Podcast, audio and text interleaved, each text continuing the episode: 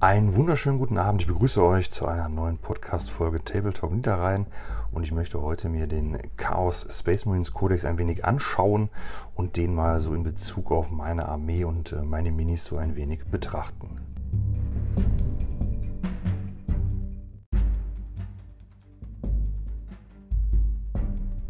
Bevor ich vielleicht auf meine Armee eingehe, vielleicht noch was Allgemeines zum Kodex. Ich habe mir den jetzt also die Woche ein bisschen angeschaut. Ich hatte so naiv, wie ich war, gedacht, ja, wenn man da so ein, zwei Stunden mal äh, durchguckt, dann äh, bekommt man sicherlich einen guten Eindruck. Ja, ich würde sagen, das täuscht. Also einen Eindruck bekommt man schon, aber dass man da direkt gute Ideen bekommt, als jetzt jemand, der sich mit dem Chaos überhaupt nicht auskennt, ja, das würde ich jetzt heute verneinen, sage ich mal. Der Kodex ist sicherlich in Ordnung oder, oder vielleicht auch gut, das kann ich wirklich beim besten Willen nicht bewerten. Bin auch gar nicht in der Lage, jetzt ein Codex-Review oder irgendwas zu machen, würde ich mir gar nicht anmaßen. Mir geht es darum, den Codex jetzt so ein bisschen zu untersuchen auf die Fraktionen oder die Subfraktionen, die Nightlords, die ich da spiele. Und da auch nicht auf alles, sondern konkret auf die Modelle, die ich da habe. Denn was interessiert mich irgendwelche, äh, irgendwelche Einheiten oder Kombinationen, die ich eh nicht habe. Das Einzige, was bei mir noch offen ist, das sind die HQs. Aber ich sag mal so im normalen Codex-Teil, was so die ganzen Elite, Sturm, Standard und Unterstützungsauswahlen angeht, da ist der Zug mehr oder weniger abgefahren. Da werde ich vielleicht irgendwann mal was ergänzen. Aber konkret ist da gar nichts geplant und äh, habe ich auch gar keine Lust zu. Habe genug Nightlords bemalt. Und dennoch ähm, zum Codex, mein Eindruck ist der, man, man hat es versucht, so ein bisschen wie bei den äh, Space Marines nachzuempfinden auf der einen Seite. Und auf der anderen Seite ist er natürlich ähm, ganz in dem äh, Kanon, sage ich mal, der Kodizes in der neunten Edition völlig überfrachtet, völlig kompliziert schwachsinnige Kreuzzugsteile wieder da drin. Ich weiß nicht, spielt es jemand?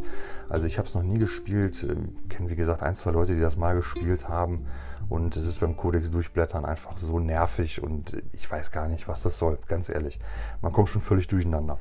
Ja, dann gibt es ähm, den Aufbau, wie wir den so kennen. Das äh, würde ich mal sagen, war auch einfach so erwartet. Ne? Man hat die Detachment Abilities, da haben wir uns dran gewöhnt. Ja, da gibt es dann ähm, wieder äh, OPSEC für irgendwelche Core-Einheiten. Äh, genauso war zu erwarten, dass man nicht mehr ähm, Kultisten als äh, normale Heretiker Status da spielen darf, nur einen Dämonenprinz so äh, pro Detachment und diese Dinge, die wir also bei den äh, Suns und bei der Death Guard also auch schon gesehen haben. Und ich denke, das kam jetzt gar nicht überraschend.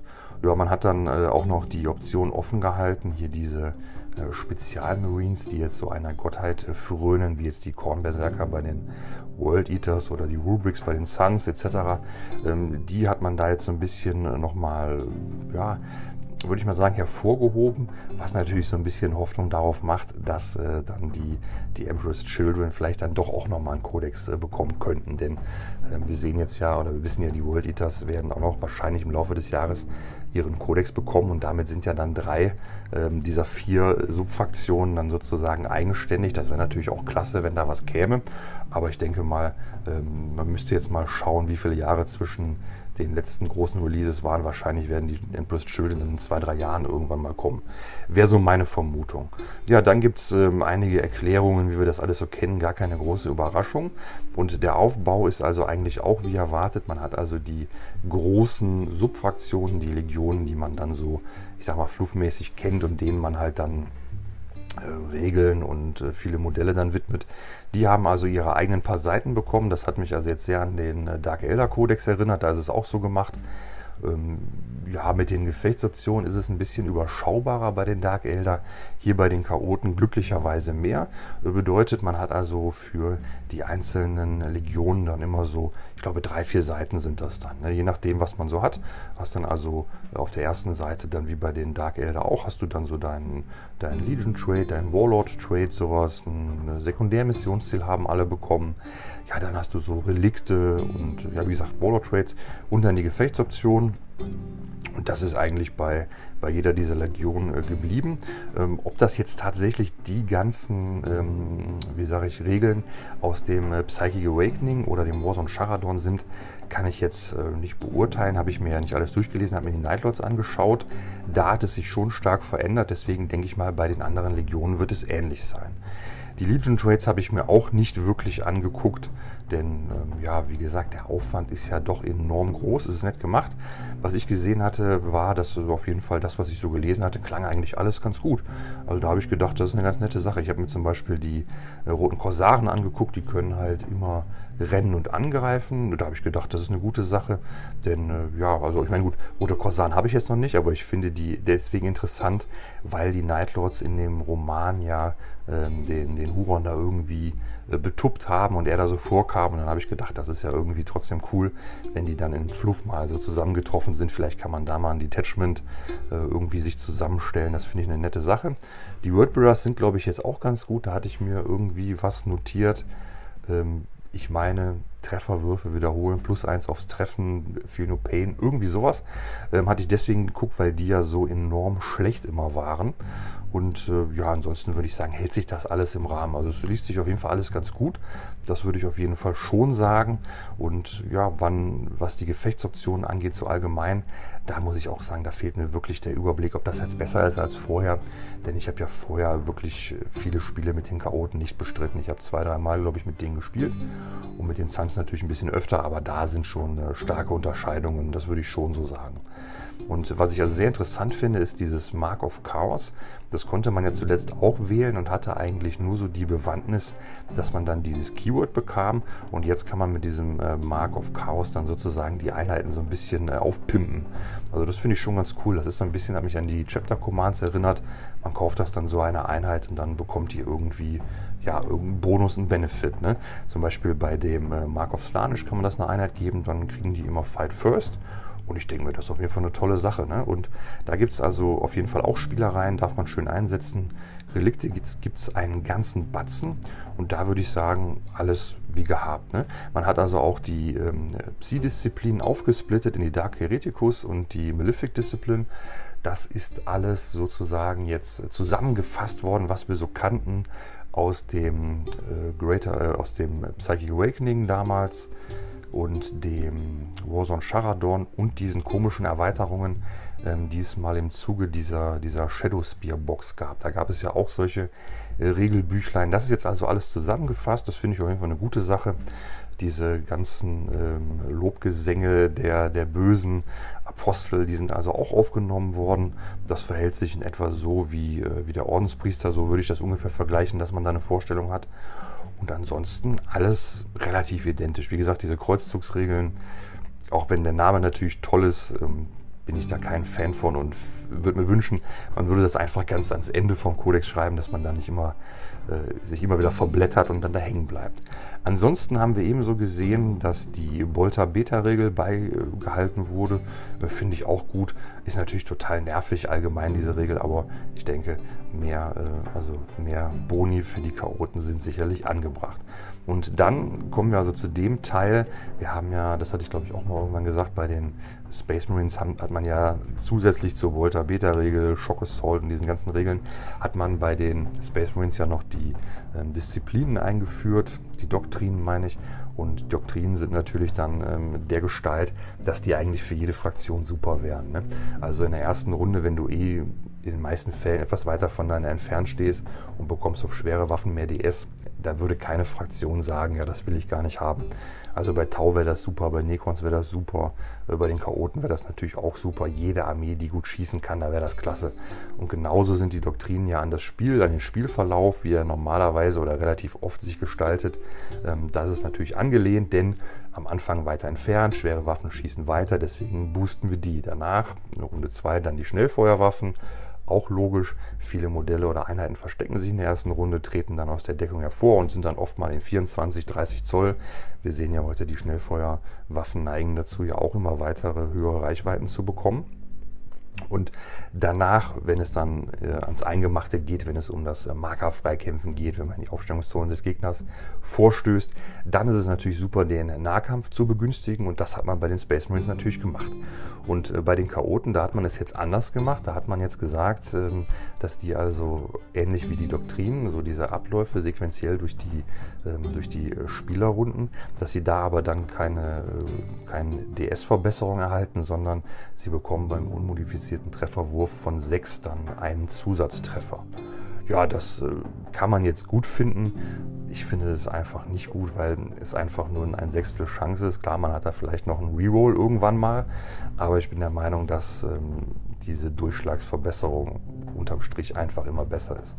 Ich meine gelesen zu haben, man hätte das äh, mathematisch äh, ausgerechnet und hätte dann äh, beweisen können, dass also diese ein Sechstel Chance dann unterm Strich äh, alle Modifikatoren, Gefechtsoptionen eingerechnet dann besser wären. Ja, ich kann es mir nicht vorstellen, ehrlich gesagt. Liegt aber auch daran, ähm, dass man natürlich dafür immer auch äh, mehr Würfelglück braucht. Und äh, bei den Modifikatoren, ne, die wir jetzt alle so kennen, ne, Rerolls von 1, alle Rerolls, äh, vielleicht noch eine Gefechtsoption drauf, plus 1 to Hit oder irgendwelche anderen Regeln, ne, äh, plus 1 to Wound und so. Und da ist es natürlich so, dass ähm, der Treffer halt am Anfang ähm, dieser Sequenz steht und natürlich der DS-Modifikator natürlich dann am Ende. Dann, naja, ich will mich da gar nicht mit aufhalten. Ich finde es äh, keine schöne Regel. Ich habe das ja bei den Space Wolves auch. Die Space Wolves bekommen ja auch dann in der äh, Assault Doctrine, meine ich, dann auch irgendwie äh, Treffer dazu, wenn man da gut würfelt. Ja, man neigt dazu, das einfach zu vergessen. Also selbst wenn man die Armee so aufbaut, aber gut, ich denke, wenn jemand nur eine Armee spielt, dann, dann sitzt das wahrscheinlich, dann vergisst man das nicht. Dennoch kennen wir das alle mit den Doktrinen. Man kommt auch manchmal durcheinander. Ist man jetzt in Runde 2, ist man in Runde 3, mehr DS, weniger DS und dann nachträglich noch irgendwas ändern, ist schwierig. Deswegen finde ich das allgemein keine sehr glückliche Regel. Aber das muss sicherlich auch jeder so ein bisschen äh, selber für sich beurteilen.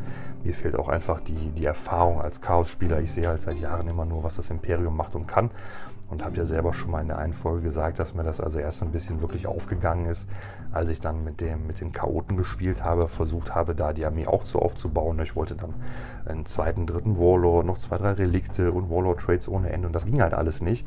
Und da habe ich gedacht, das ist ja schon eigenartig. Wenn man dann guckte, gab es also immer mehr Dinge, die also die loyalen Space Marines konnten und die Chaoten nicht. Und da habe ich mir auch mal gedacht, vielleicht kann man das ja irgendwann mal auch so ein bisschen in andere Bahnen lenken, dass es also nicht immer so wie abgekupfert ihnen schlechter aussieht, sondern vielleicht irgendwie einen ganz anderen, ja, einen ganz anderen Weg irgendwie geht. Aber da wüsste ich jetzt ehrlich gesagt auch keine Alternative. Dennoch denke ich, das ist eine gute Sache, Hauptsache irgendein Bonus. Das ist natürlich immer, wie gesagt, schwierig daran zu denken, das alles äh, auf dem Schirm zu haben. Und danach würde ich sagen, ist noch interessant, die Modelle, die wir so sehen, oder die, die Datenblätter, die Einheiten, für mich beim Durchfliegen hat sich da erstmal auf den ersten Blick wenig getan. Ich würde sagen, vom letzten Codex, da habe ich ja auch relativ viel reingeschaut, ähm, denn ich habe mir ja so ein bisschen überlegt, wie ich die äh, Nightlords aufbauen möchte und ich würde sagen, ich finde da eigentlich alles wieder. Es ist was dazugekommen, ein paar, paar witzige Einheiten. Ich finde diese, diese komischen kleinen äh, Gnome oder, oder was das so sind, die so ein bisschen aussehen wie so äh, Zauberer-Kultisten. Ich glaube, die Modelle gibt es auch noch gar nicht, wenn ich mich nicht täusche. Ich weiß nicht, äh, was der Plan ist, ob man vielleicht wirklich nochmal irgendwann so eine Chaos-Imperiale Armee macht. Wollte ich vor Jahren auch schon mal aufbauen. Da gab es ja diese Forge World-Oberkörper von diesen Besessenen äh, und so ein, so ein, so ein Chaos-Oger und so. Das fand ich irgendwann eine Zeit lang total cool. Habe das aber wieder verworfen, würde mich aber dennoch auch interessieren. Oder ich hatte auch schon mal überlegt, einfach sowas, also mein Plan damals war sowas aufzubauen, eine imperiale Armee, halt mit diesen äh, Forge World-Umbau-Bits, vielleicht mit Chaos-Bits oder so. Und das dann sozusagen einfach zu spielen, als, also mit dem Codex Imperiale Armee, so offiziell, aber natürlich als äh, die Chaos-Variante. Das war so meine Idee. Und dasselbe hatte ich eigentlich auch vor. Ich wollte unbedingt, ähm, wie heißen sie, die Fallen machen. Also die Gefallenen, die bösen Dark Angel, weil die ja einfach ähm, ja, relativ oft halt in dieser Horus-Serie äh, Rüstung noch unterwegs sind, wegen der schwarzen Rüstung. Und das hat mir einfach super gut gefallen. Und da habe ich auch mal gedacht, das wäre ja total cool, eine Armee Fallen aufzubauen und dann aber halt nicht mit diesen bescheidenen Fallen-Regeln, weil die sind ja wirklich völlig für die Tonne, sondern praktisch einfach dann äh, die Dark Angels zu spielen, irgendwie den Cypher da irgendwie bei Battlescribe einfach mit reinzuklicken oder so und den einfach dann als, als Warlord dann da zu spielen und aber ansonsten halt die äh, Dark Angels Regeln äh, zu verwenden und die auch komplett zu verwenden, damit, äh, damit das dann auch einig, einigermaßen äh, fair wieder wird. Ne? Also fair im Sinne äh, von dem, wie man sich das so vorstellt. Und äh, wie gesagt, bei, den, bei der imperialen Armee, Schrägstrich Kultisten, hatte ich die Idee auch schon mal. Und wir sehen ja auch, es gibt ja auch diese neuen Kultisten, die sind ja irgendwann mal auf irgendeinem Event auch vorgestellt worden. Die sehen sehr, sehr cool aus. Ich glaube, Teile sind auch aus so äh, diesen, diesen, äh, diesen, äh, diesen zwei Spielerboxen. Wie hießen die denn nochmal? Ja, komme ich gerade nicht drauf. Da gab es auf jeden Fall auch nochmal so Boxen. Und dann waren da nicht zehn drin, dann waren da mal sieben, acht oder neun drin. Und da weiß ich gar nicht, wo die Reise hingehen soll. Man hat jetzt also einen Kultisten-Mob äh, eingeführt und auch diesen Trupp mit diesem Flammenwerfer kann man jetzt irgendwie spielen. Ja, ich vermute mal, man versucht den Weg zu gehen, ähm, welcher also dann besagt, wir verkaufen nur noch diese Boxen, also gibt es auch nur noch für diese Boxen Regeln äh, gehe ich gleich nochmal genauer drauf ein. Und auf jeden Fall würde ich sagen, äh, was mir aufgefallen ist, sind die Mutilatoren. Die sind rausgefallen. Das hatte ich gerüchteweise schon gehört. Ich denke, die werden natürlich wiederkommen. Man, hat, man, man hebt sich das noch auf. Wenn die mal wiederkommen, dann werden die so genauso groß wie die Obliteratoren. Dann wirst du für zwei Modelle wahrscheinlich 45 Euro zahlen. Und die werden die ersten ein, zwei Jahre super tolle Regeln bekommen. Äh, vielleicht dürfen nach dem Schocken sich nochmal W6 äh, Zoll nach vorne bewegen. Irgendwie sowas werden die bekommen. Und dann wird die wieder jeder kaufen. Vielleicht kommen die auch in so einer Starterbox. Das ist mal so meine äh, Vermutung, wie der, äh, wie der Hase laufen wird. Und ich meine ansonsten, bis auf die Mutilatoren, ist eigentlich, glaube ich, nur halt, wie gesagt, ein bisschen was dazugekommen oder halt aufgeteilt worden, wie jetzt äh, die äh, Kultisten oder äh, bei den Hakus, da ist es ein bisschen, äh, hat sich ein bisschen verändert. Und ob jetzt noch tatsächlich die, die Slots auch sich geändert haben, da bin ich mir nicht ganz sicher. Aber ich habe den Eindruck, ähm, dass sich da auch ein bisschen was getan hat, aber da möchte ich mich jetzt gar nicht festlegen. Bleiben wir erstmal nur dabei, man hat da also erstmal keine Einbußen gehabt. Und dann habe ich jetzt also, um jetzt langsam den zweiten Teil einzuläuten, habe ich mich ja dann ein bisschen damit beschäftigt, was jetzt so meine Nightlords angeht. Und ich denke, da werde ich mal kurz mir die Seiten raussuchen.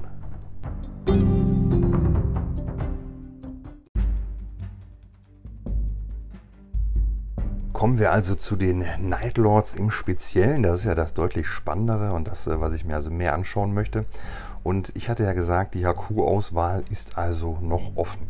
Um ganz kurz den, äh, die angesprochenen ähm, Passage, sage ich mal, vom letzten Teil so abzurunden, äh, die Datenblätter, auch was ich in der letzten Folge sagte, es gab jetzt also in dieser Woche das Errata und das ist eigentlich gar nicht nennenswert, es wurden glaube ich fünf Punkte erratiert.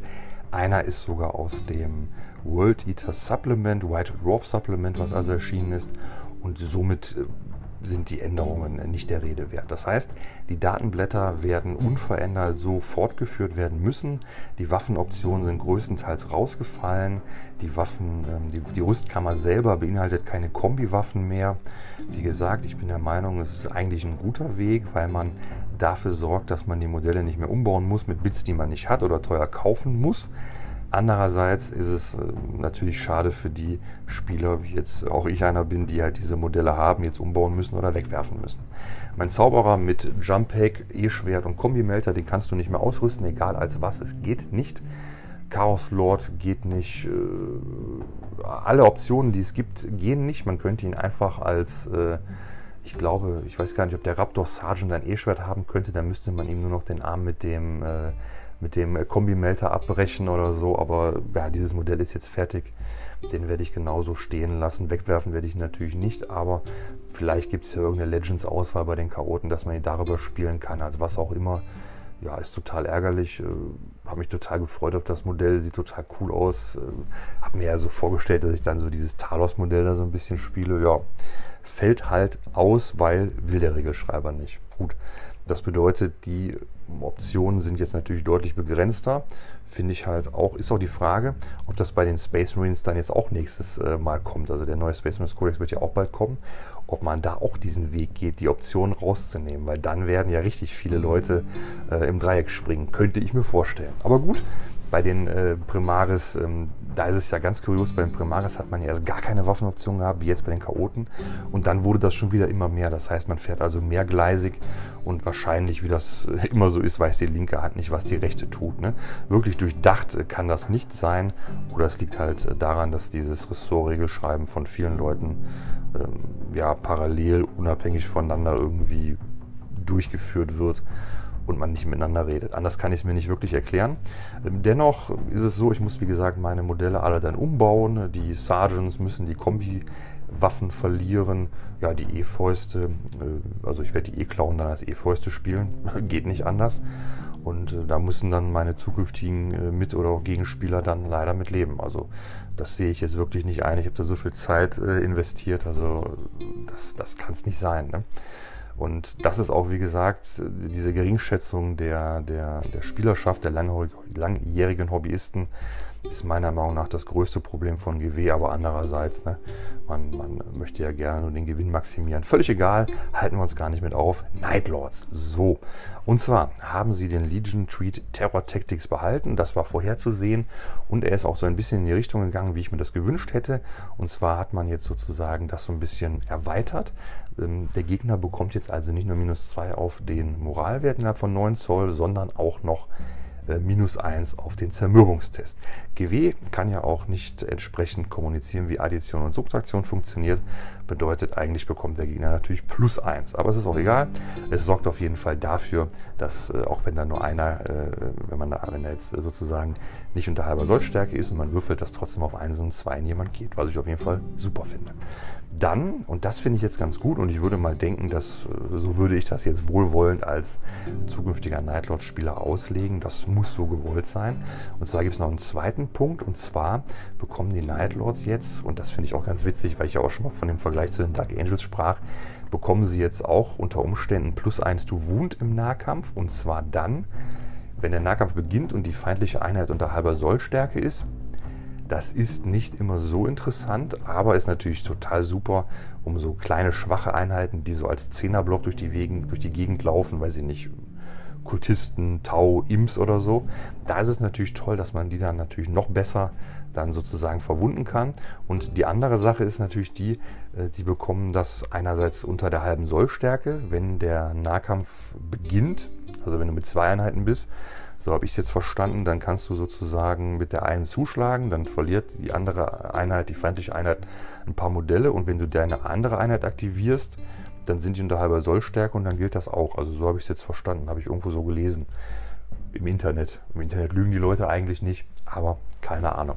Dennoch der zweite Punkt, und jetzt interessanter ist der, das gilt also auch, wenn diese feindliche Einheit dann einen äh, Moralwert von 5 oder weniger hat. Und 5, ja, ich denke mal, wer, wer hat Moralwert 5? Keine Ahnung, wahrscheinlich fast niemand, aber es geht ja noch um diese minus 2. Das bedeutet, eine Einheit, die Moralwert von 7 hat, die bekommt den Moralwert automatisch, wenn ich im Nahkampf bin, bin ich automatisch nur von 9 Zoll, bekommt den Moralwert automatisch auf 5 reduziert und somit bekomme ich da plus 1 zu Wound. Jetzt ist es so, Moralwert ist ja eigentlich nicht mehr so das, äh, das Thema heute, aber mir ist es relativ oft aufgefallen zuletzt, dass bei manchen Einheiten die Moralwerte doch recht gering sind. Also klar, bei, bei Necrons und Custodes oder so da jetzt nicht, aber bei, bei Space Marines ist ja, wenn der Sergeant raus ist, dann ist der Moralwert auch nur noch 7.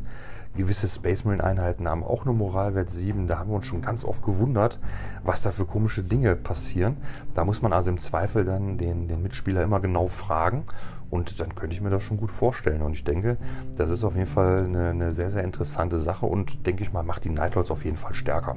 Kann ich mir jetzt auf jeden Fall nicht vorstellen, dass das schlechter ist. Also ich finde, das liest sich gut und freue mich sehr darauf, das mal äh, auszuprobieren. Dann haben sie noch ein Secondary bekommen. Das ist auf jeden Fall auch in Ordnung. Da muss ich aber sagen, ich weiß jetzt nicht, ob, es das, äh, ob das Secondary genau identisch mit dem aus dem ähm, Nephilim-Buch ist, weil ich glaube, man hatte den Chaos-Kodex schon gedruckt, hatte das Nephilim doch vorher rausgebracht und es nochmal geändert. Müsste man schauen. Secondaries sind sowieso nicht so meine Baustelle. Ja, dann die Warlord-Trades der Nightlords finde ich auch durchaus in Ordnung. Kann man auch jetzt gar nicht sagen, ja, so ein paar Sachen hätte ich vermisst.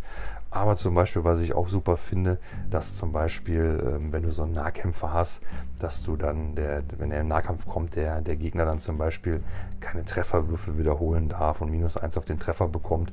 Das finde ich schon ganz mächtig. Das ist auch immer eine super Sache. Und ich denke mir, dass, äh, ja, also das, das sind ordentliche, ordentliche ähm, äh, ordentliche Warlord-Trades. Wir haben ja sowieso nur noch einen und da kann man sich so ein bisschen aussuchen. Wenn man auf den Nahkampf gehen ähm, oder möchte man zum Beispiel diese Aura mit Obsec, die ist eigentlich auch äh, interessant. Da geht es dann zum Beispiel, wenn man so sagt, man versucht dann doch so die Sekundärmissionsziele oder die Primärmissionsziele in dem Falle äh, besser, besser äh, punkten zu können. Und ich denke mir, dass, äh, da lässt sich schon was aufbauen macht es aber auch wieder komplizierter. Also ich würde sagen, hier ist kein Warlord-Trade, den ich jetzt, den ich jetzt sagen würde, den musste nehmen. Also, es klingt jetzt nicht schlecht. Also, ja, hm, hm, hm. wie gesagt, es gibt für den Nahkampf auch noch dieses, diese 6 beim Rennen, ist auch interessant, aber ich muss sagen, da ich die Akkus noch nicht habe, also da ich meine Akkus noch nicht gewählt habe, kann ich da jetzt äh, gar nicht sagen, was ich da nehmen würde. Finde das aber prinzipiell auf jeden Fall interessant und finde das auf jeden Fall auch eine gute Sache, dass man das so ein bisschen wie gesagt, ich habe es ja gerne ein bisschen leichter eigentlich, aber ich finde es schon interessant, dass man sich da so ein paar Gedanken machen kann und dass das auch sinnvoll ist. Und ansonsten ähm, haben wir Gefechtsoptionen, auch eine ganze Seite voll. Ja, die sind auf jeden Fall nicht mehr so gut wie früher. Also zumindest was jetzt das Chargen angeht, das funktioniert nicht mehr. Das ist super schade, macht die Sturmtruppen besonders aus der Reserve wirklich völlig uninteressant, weil du immer auf dem 9er Charge hängen bleibst. Ja, weiß ich nicht.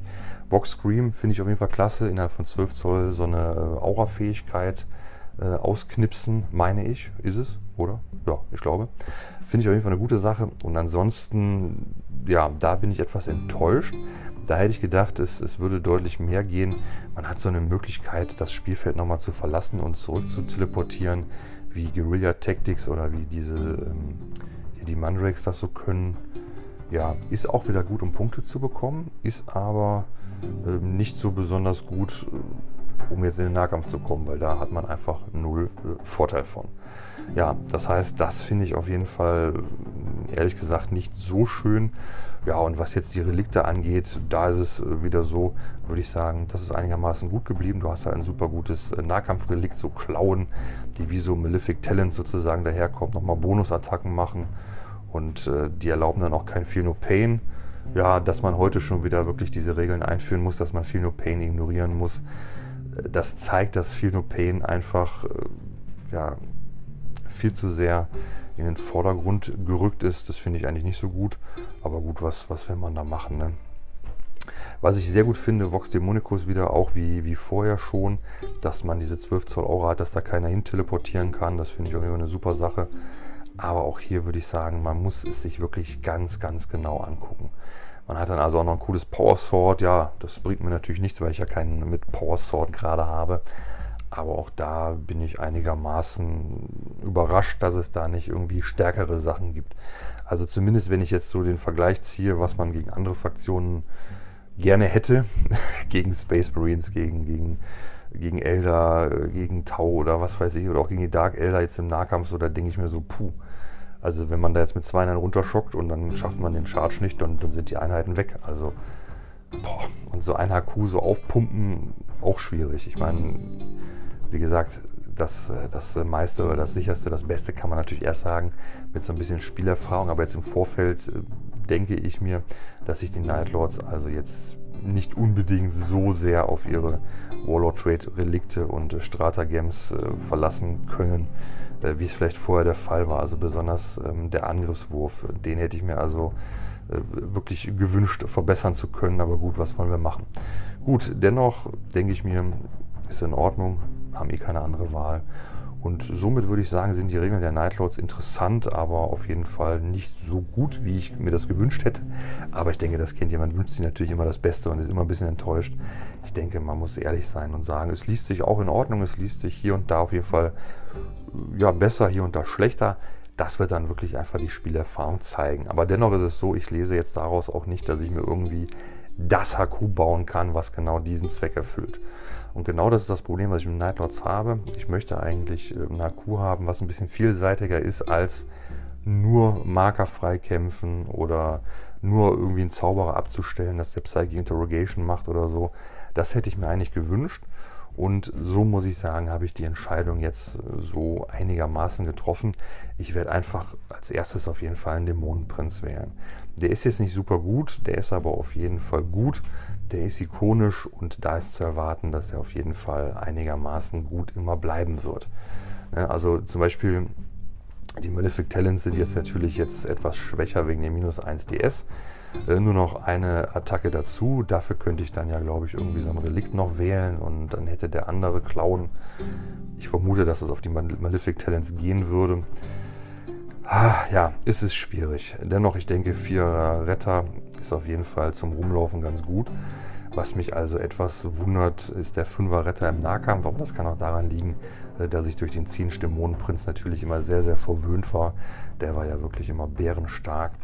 Prinzipiell denke ich, dass so ein Dämonenprinz einfach cool aussieht und einfach ein bisschen was hermacht. Und ich habe auch schon ein äh, ziemlich cooles Modell ins Auge gefasst. Ich muss mir nur noch ein paar Flügelchen besorgen. Ja, denn so ein Nightlords Dämonenprinz, der sollte ja schon Flügel haben. Also da bin ich mal von überzeugt. Ja, dann habe ich immer noch, ähm, immer noch liebäugel ich mit dem Fabius Beil, mit diesen äh, Bike Creations. Da denke ich mal, werde ich das so mal, werde mir das Modell irgendwann mal holen und das einfach mal testweise ausprobieren. Aber einfach, um jetzt reinzukommen in den neuen Codex, werde ich erstmal bei ganz klassischen Nightlords bleiben. Ja, dann habe ich überlegt, Zauberer, da gibt es ja den Master of Possession, der ja Zugriff auf diese Malefic Discipline hat und meiner, meines Überfliegens nach eher so ein bisschen die Demon Engines pimmt. Und ich muss sagen, mir war es jetzt wirklich zu kompliziert, alles nachzulesen, ob der jetzt für die Demon Engines ist, die Psykräfte für die Demon Engines sind, ob meine ganzen Dreadnoughts und so, ob die auch alle Demon Engines sind. Ich habe mir gedacht, so Master of Possession ist so die eine äh, Seite der Psi-Medaille und so ein Sorcerer die andere Seite. Somit werde ich mir einfach einen Master of Possession holen und einen Sorcerer. Und zwar den, den klassischen, denn dann habe ich gar keinen Thermi-Sorcerer, dann komme ich gar nicht in die Verlegung, irgendwelche, irgendwelche waghalsigen äh, Teleportationsangriffe zu versuchen, sondern werde mit denen dann zwangsweise defensiv irgendwas buffen oder halt auch gegebenenfalls die äh, Psi-Aktionen ausführen. Ich denke, das ist eine gute Idee. Ähm, wir sehen einfach, äh, wir machen ja auch in unseren Battle Reports oftmals Aktionen, die jetzt vielleicht nicht so punktemäßig so relevant sind, sondern einfach damit noch ein bisschen Action passiert. Äh, aber ich denke, ich sollte auf jeden Fall die Option haben, dass ich ein paar Einheiten habe, die also dann entsprechend die Punkte einsammeln können.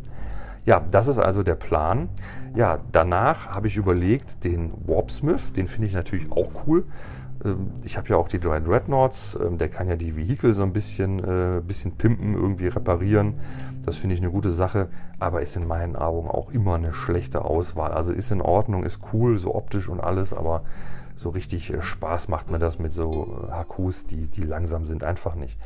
Dennoch den Warpsmith habe ich ins Auge gefasst. Ich habe auch den Dark Apostle ins Auge gefasst wegen der, äh, wegen der, hier wegen der Lobgesänge, die er da sprechen kann. Aber da muss ich sagen, ich bin vom Ordenspriester zuletzt so enttäuscht. Andererseits wäre das auch eine gute Idee. Das heißt, ich werde mir auch irgendwas Apostelmäßiges zusammenstellen. Da werde ich irgendwas aus Bits bauen oder so, habe ich überlegt. Denn äh, das Modell gefällt mir jetzt ehrlich gesagt nicht so. Mir gefallen die alle nicht so.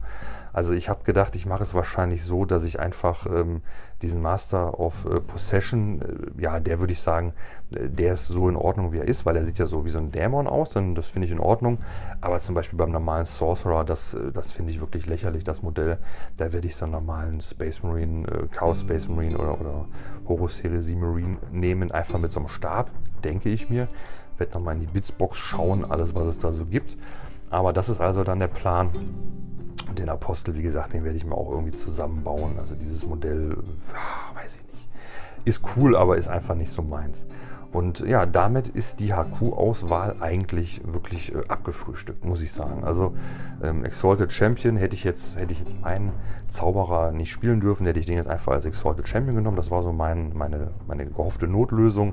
Ja, den Disco Lord, äh, ja, finde ich prinzipiell tolles Modell, sieht klasse aus. Habe ich aber null Bock zu bemalen, äh, kommt nicht in die Frage, äh, kommt nicht in die Tüte. Ne? Also das wird, das wird nichts. Äh, dafür kenne ich äh, mich gut genug und ähm, das kann ich einfach einschätzen, dass ich den nie, dass ich da nie Bock drauf habe, den zu bemalen. Dann landet er nachher in der Mülltonne. Das kann nicht gut werden. Das haben die Warp Talents bestätigt, wenn ich vorher das Gefühl habe, das wird nichts Finger von lassen. Ja, Chaos Lord oder Thermi Lord, habe ich auch schon überlegt. Wenn, wenn die Bits noch übrig sind, baue ich da noch einen aber prinzipiell muss ich sagen, hat mich jetzt die Auswahl äh, der Qs wirklich enttäuscht. Bin ich sehr traurig darüber, ist überhaupt nicht so, wie ich mir das äh, vorgestellt hatte. Der Dämonenprinz, ich denke, der ist in Ordnung, aber dass ich jetzt keinen Sorcerer, weil ich wollte gerne zwei Sorcerer mit Jumpback eigentlich spielen, das war so mein Plan. Das hätte mir großen Spaß gemacht. Ja, auch den Dark Apostel kann man ja nicht mit Jumpback spielen. Und das passt also alles überhaupt nicht zu den Nightlords, wie ich sie spielen möchte.